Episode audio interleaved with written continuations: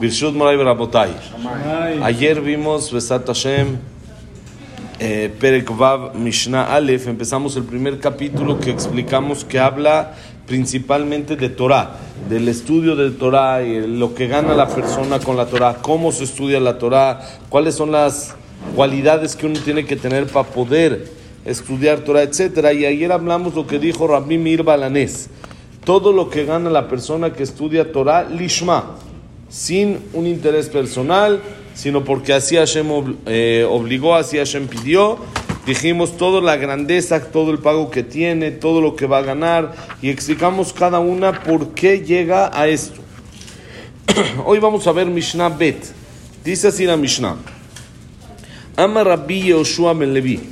בכל יום ביום בת קול יוצאת מהר חורב ומכרזת ואומרת אוי להם לבריות מעלבונה של תורה שכל מי שאינו עוסק בתורה נקרא נזוף שנאמר נסם זהב ואב חזיר אישה יפה ושרת טעם.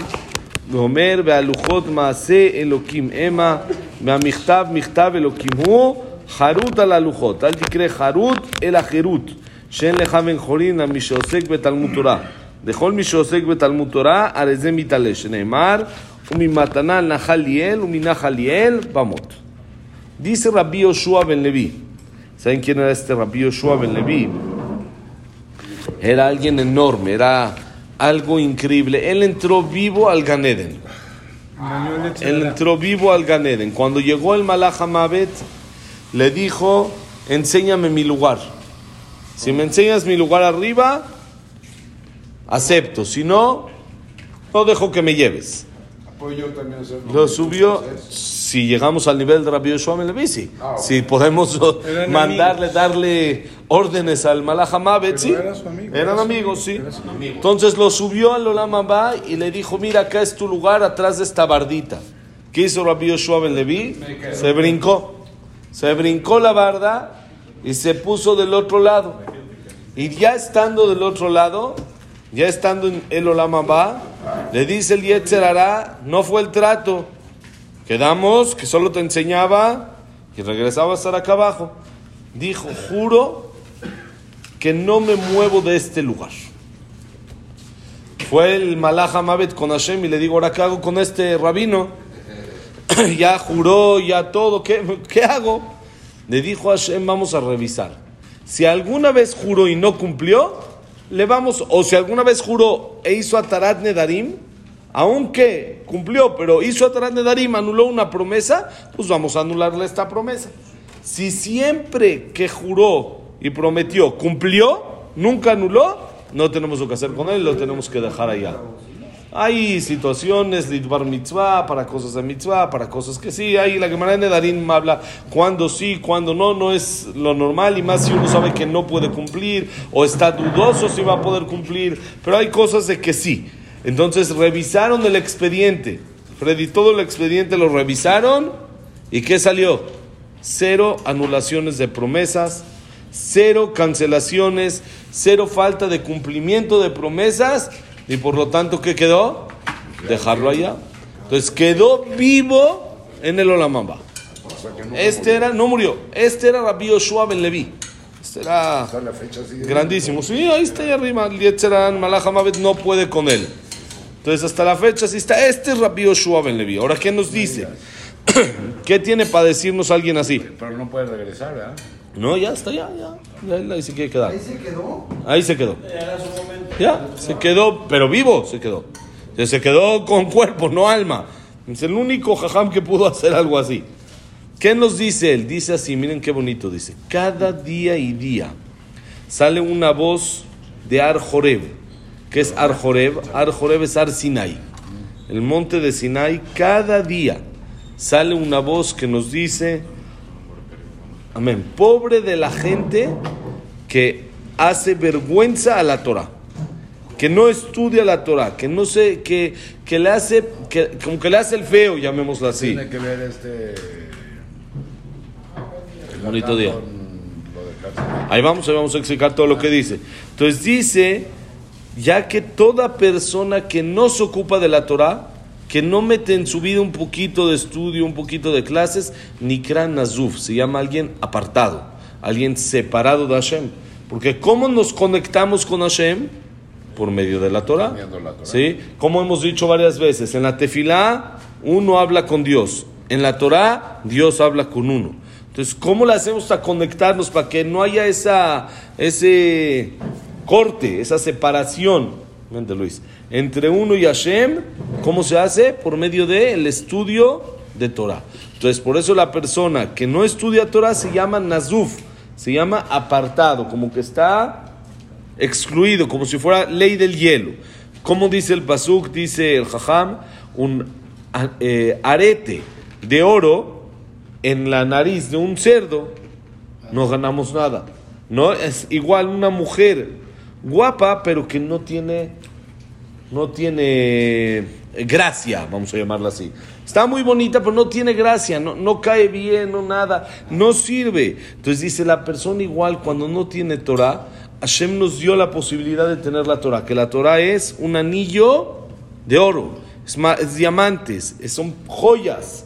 Si la persona no lo usa o lo usa mal, se lo pone como si fuera en la nariz de un cerdo, lo ensucia. La persona que estudia Torah, pero su comportamiento deja mucho que desear, se compara a, esta a este anillo que tiene, tiene belleza, está increíble, pero si lo pongo en la nariz de un cerdo, pues no sirve de nada, se ensucia todo, está todo feo.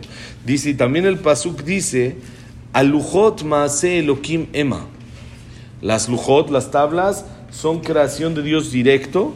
Beamichtav, la escritura, no solo la tabla misma, el contenido de las tablas también es Michtav Elokimu.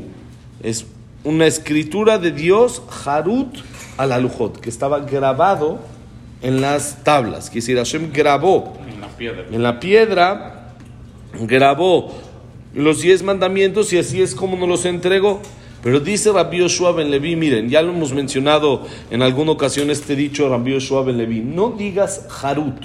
Ustedes saben que Harut es grabado. En la Torah saben que no hay puntitos, ¿no? No tiene vocales. Mm. Es solo las letras y los puntitos se recibieron generación tras generación que esto se lee así, que esto se lee así, pero en la Torah no hay puntitos, no hay. Entonces, si está escrito Harut, es Het Resh Vav Taf, se puede leer también de otra manera, dice Rabbi Yoshua Ben Levi. No digas Harut grabado, sino Jerut. En vez de Ja, Jerut. ¿Qué es Jerut? Libertad. Libertad sobre las tablas. ¿Por qué dice Rabbi Yoshua Ben Levi? No hay nadie más libre en el mundo que el que se dedica al estudio de la Torah. La persona más libre que hay en el mundo es el que se ocupa de la Torah. Por eso dice, Jerut, ah, dice Harut, dice Rabbi Yoshua Ben Levi, podemos explicarlo como Jerut a la lujot, libertad. ¿Sabes de dónde viene la libertad en tu vida? De las tablas, de la Torah. Y lo explicamos ya hace algún, algún tiempo. ¿Que ¿A qué se refiere esto? Que aparentemente nosotros dijimos que era al revés, ¿no? Entre más la persona estudia, menos cosas puede hacer. Más aprende las restricciones que tiene y aparentemente menos libertad tiene. ¿Se acuerdan que lo platicábamos? Si platicamos la historia, no la voy a repetir toda completa, pero el jajam que le dijo al muchacho, ¿por qué hacer lo que se te antoja? Haz lo que quieres. La persona vino al mundo a hacer lo que quiere, no lo que se le antoja. Porque a la persona se le antoja quedarse en la cama hasta tarde, pero no quiere quedarse en la cama hasta tarde. Nadie quiere quedarse en la cama hasta tarde. Quiere salir, quiere... Pero hay veces uno no puede porque se le antoja, la almohada le llama, está cómodo, está rico. Entonces le dijo el jajam al muchacho, ¿por qué hacer lo que se te antoja?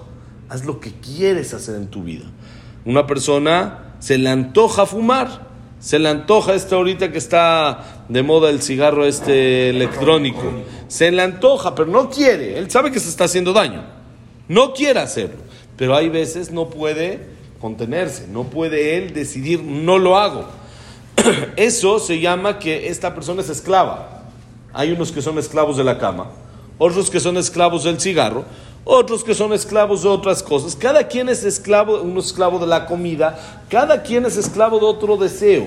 ¿Cuándo eres realmente libre? Cuando puedes tú controlar tus deseos y no tus deseos te controlan a ti. Esa es la libertad real. Porque el hacer todo lo que se me antoja, explicábamos que cómo se llama eso en español. No libertad, libertinaje. No es libertinaje, es libertad. Libertad es hacer lo que en realidad quiero hacer, lo que mi alma quiere que haga, lo que mi interior se hace que se sienta bien con eso. ¿Qué eso qué es? Torah, mitzvot, masim tovim, cosas buenas que la persona hace que eso lo llenan, le dan totalmente el, el sentido a la vida y le dan más así placer y satisfacción de que está uno completamente lleno de de eh, placer de lo espiritual que logró hacer. Por eso dice Rabbi Yoshua Ben Levi, no hay nadie más libre en el mundo que el que se ocupa del estudio de la Torah. Porque el que se ocupa del estudio de la Torah, ¿qué le hace a la persona? Una disciplina.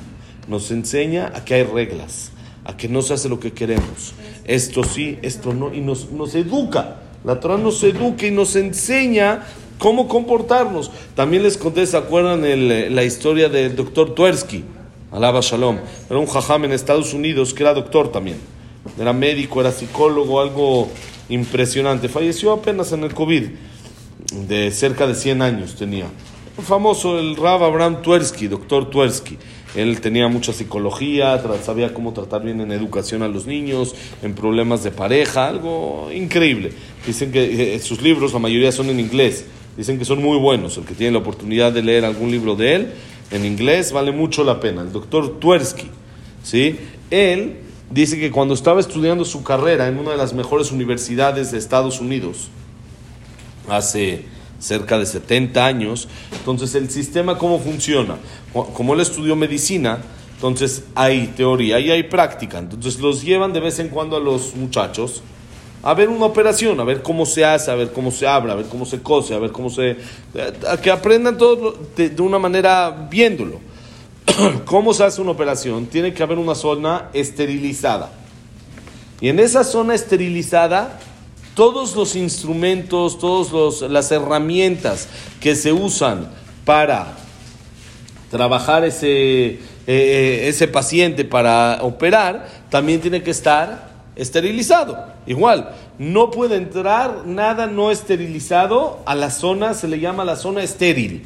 Es una zona esterilizada completamente, que no puede entrar nada, y es por eso que cuando uno entra, por ejemplo, en el parto, ¿te acuerdas? No te ponen tu gorrito y te ponen el pantaloncito, ya déjame así entrar, yo no voy a tocar nada. No, todos tienen que estar, no puede, Badminan que no vaya a haber una infección que se vaya a transmitir, porque cuando está abierto todo se complica, entonces es, tiene que ser todo estéril.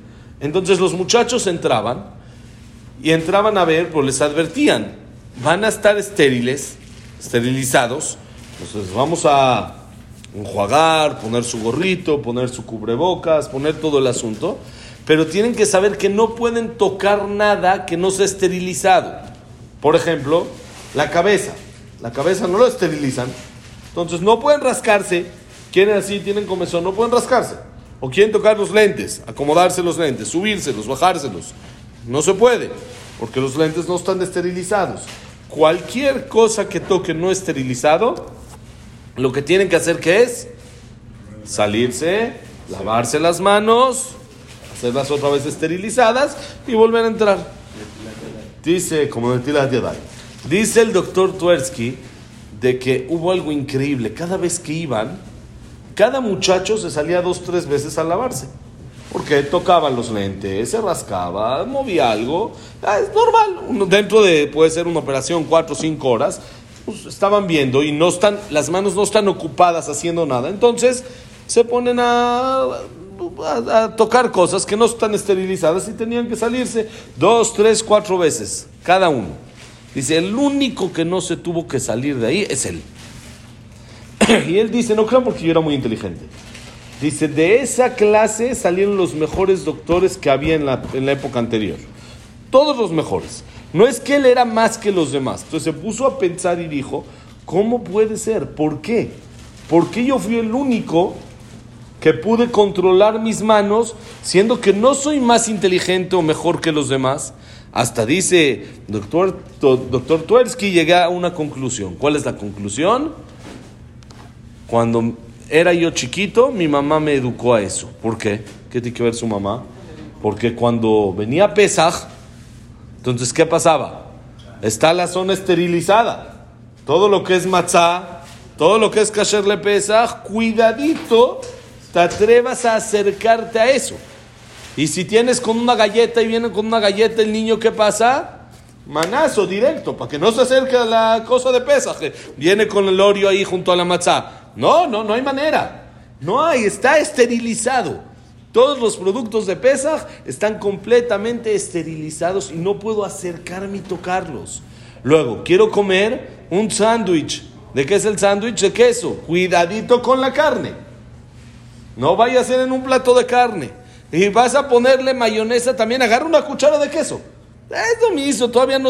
Agarras una cuchara de queso y todo separadito. Carne, queso, esto sí se puede, esto no se puede. Dice doctor Tversky, me, me, di cuenta que mi mamá desde que era chiquito me educó a que hay cosas de que mis manos no llegan. Hay cosas que si me dicen mi mano no toca esto, no toca eso. Entonces ya desde chiquito ya, ya tengo ese sistema, ya tengo ese chip integrado dentro de mí. Entonces me es más fácil no sacar mis manos de la zona esterilizada y por eso yo nunca tuve que salir.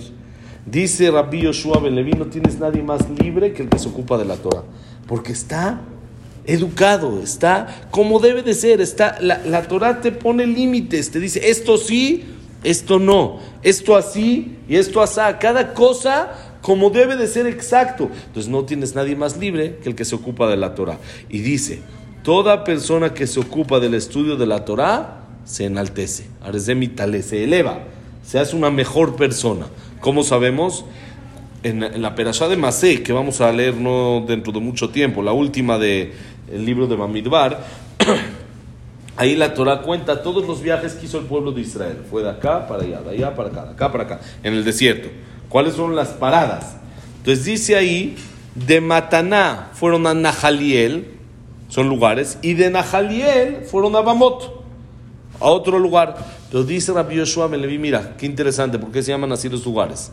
Mi Mataná, de Mataná, que Hashem les dio la Torah a Nahaliel, que nos heredó Hashem, de Nahalí, Nahal Kel, nos heredó Hashem, ¿qué nos dio? La Torah, Torah Tzibalan Moshe, Morashak y la de Jacob. La Torah es una herencia para el pueblo de Israel. Y cuando ya tengo la Torah, de ahí a donde sigo, Minahaliel, Bamot. ¿Qué es Bamot? Elevado. Bamá es algo que está, es como el, estrado. Así se dice en hebreo en día. Bamá es un estrado. ¿sí? De Nahaliel, cuando ya tienes Torah, subes al estrado, te enalteces, te, te haces una persona mejor, te haces una persona Bamot, que estás alta y por eso Rabbi Yoshua Ben Levi dice, no tienes nadie más libre que el que se ocupa de la Torah Kedoshah. Besat Hashem, que tengamos el zehut de ocuparnos de la Torah, de entender la Torah para ser realmente libres y elevados como debe de ser. ¿okay? Bonito día. Que la, clase ha sido Leinu Nishmat. אברהם בן עדל, צרה בת מרים, אסתר בת מרים, ויקטור חיים בן קלר, אליהו, ניסים בן רוס, בן ליס, יסק בן רוסו גילסון, נטו נטיף לקל בצרה שם, בן ג'נט, ג'נט בית, יוסף בן דורה, יוסף בן ג'נט, פרידה בת מרים, טינדה רחל בת רוסה. ג'אק בן צלחה, ססילה בת צלחה, סילבה סמול בת הדלה שמחה, אליהו בן באי, אדוארדו בן באי, יצחק אברהם בן סוסנה, דוד עזרא בן מרי, אסתר בת מיני מלכה, Luna Batzara, Samuel Ben Amelia, Silvia Sembol Batadela Simcha. ¿Alguien más nos falta? Ya está, ¿no? Y para Refuah Shelema, Moshe Ben Rosa, Noah Bar Bindiam, Nelim Batar Gan Abraham Lenin, Yakom Linda Rachel, Yosef Ben Mazal, Sofi Bat Frida, Sofía Bat Jessica. Refuah Shelema, ¿alguien más? Yosef Ben Sharon, Yosef Pepe Ben Margarita Simcha, Jack Ben Eva. Refuah Shelema, ¿alguien más? ¿No? Verajá y Bonito día, señores. Todo lo bueno.